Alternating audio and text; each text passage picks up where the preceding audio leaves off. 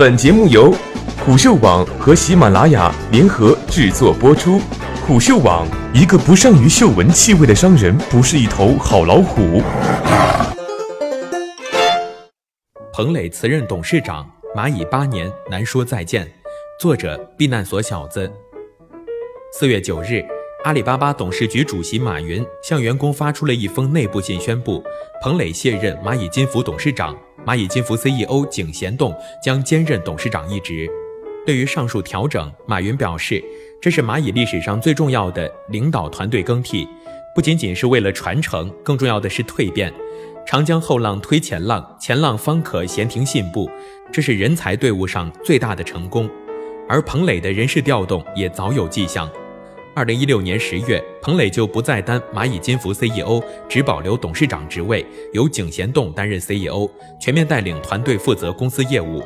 今年三月，阿里巴巴向东南亚最大的电商平台追加二十亿美元的投资后，也宣布彭磊将兼任其 CEO 职务。一九九九年加入阿里巴巴的彭磊是阿里巴巴的创始人及阿里十八罗汉之一。在阿里巴巴创业之初，彭磊管钱、管人、管市场，历年来带领过市场、服务和 HR 等多个部门，在提升客户满意度及维持企业文化方面拥有丰富的经验。二零一零年一月，彭磊开始兼任支付宝 CEO，从此彭磊的工作重心逐渐从 HR 部门转到支付业务，也从幕后走到了台前。而彭磊和蚂蚁有以下几个关键时刻。彭磊负责支付业务时，支付宝还不是令马云满意的新中国四大发明之一。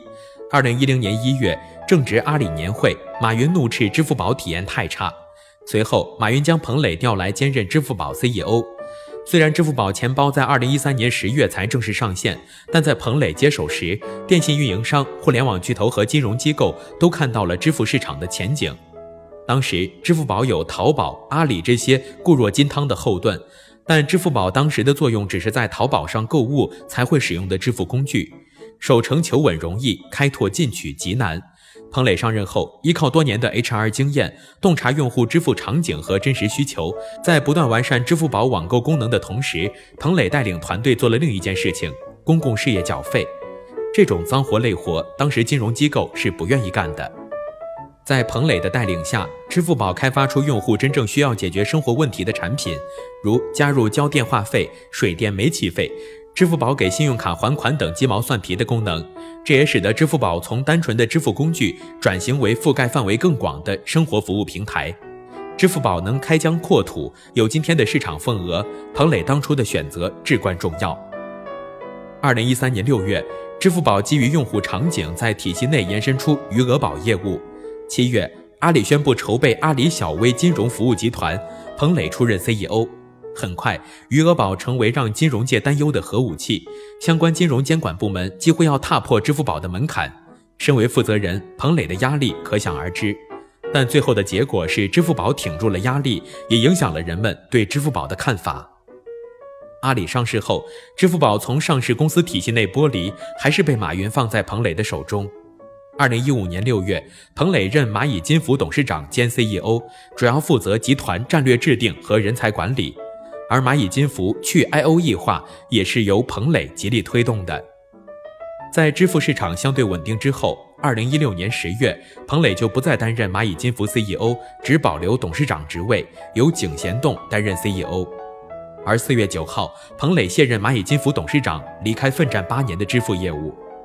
在内部信中，马云表示，带领蚂蚁走过的这八年，彭磊用他坚定的内心和杰出的领导力，用女性独有的温暖和洞察，让一个支付工具充满了爱、信任和责任观。彭磊在担任阿里 CPO 时，彭磊就肩负着持续发展集团架构、推动阿里巴巴集团价值观及文化建设的重任。其在阿里巴巴、小微金服、蚂蚁金服等不同历史阶段，提出了三力说。非凡人以平常心做非凡事等令人认可的职场方法论。据说彭磊每天都会看支付宝的帖子，很小的用户体验都会让相关人员去解决。支付宝的一些负面情况，彭磊也都出面平息。如二零一六年十一月，支付宝校园日记引发很大的争议，彭磊发文道歉，表示错了就是错了，所有打擦边球嫌疑的圈子立刻解散。外界对彭磊的成就也十分肯定。福布斯将她列为亚洲商界权势女性，财富将她评为中国最具影响力的商界女性。在开疆拓土和企业管理上，彭蕾表现出不输男儿的能力和担当。有人评价她是阿里巴巴背后的女人。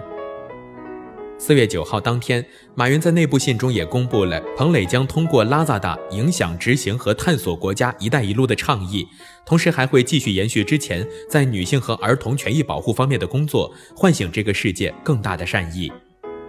未来，蚂蚁金服将由井贤栋领导。井贤栋于两千零七年加入阿里巴巴，曾任支付宝 CFO。二零一四年，蚂蚁金服成立后出任 COO。二零一五年六月起担任蚂蚁金服总裁。二零一六年，在蚂蚁金服成立两周年的时候，井贤栋从彭磊手中接下了蚂蚁金服 CEO 的接力棒。在井贤栋执掌蚂蚁金服三年的时间里，蚂蚁金服确立了科技、责任、全球化三大战略，完成了 B 轮融资，对前沿技术的布局和储备进行了前所未有的投入。而彭磊则有更重要的任务，开拓东南亚市场，这对阿里至关重要。东南亚市场和印度市场被业界认为是仅剩的电商蓝海。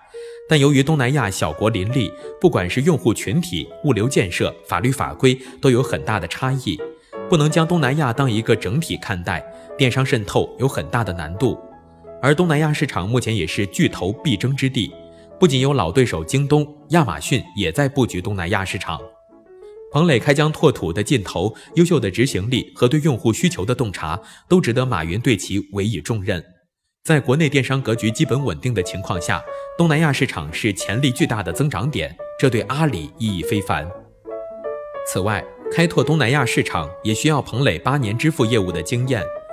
阿里扩张一向是支付先行，已在东南亚投资了数家支付领域的本土企业，这一块阿里同样要应对腾讯、百度的竞争。彭磊虽然不再领导蚂蚁金服，但等待他的是新的战场。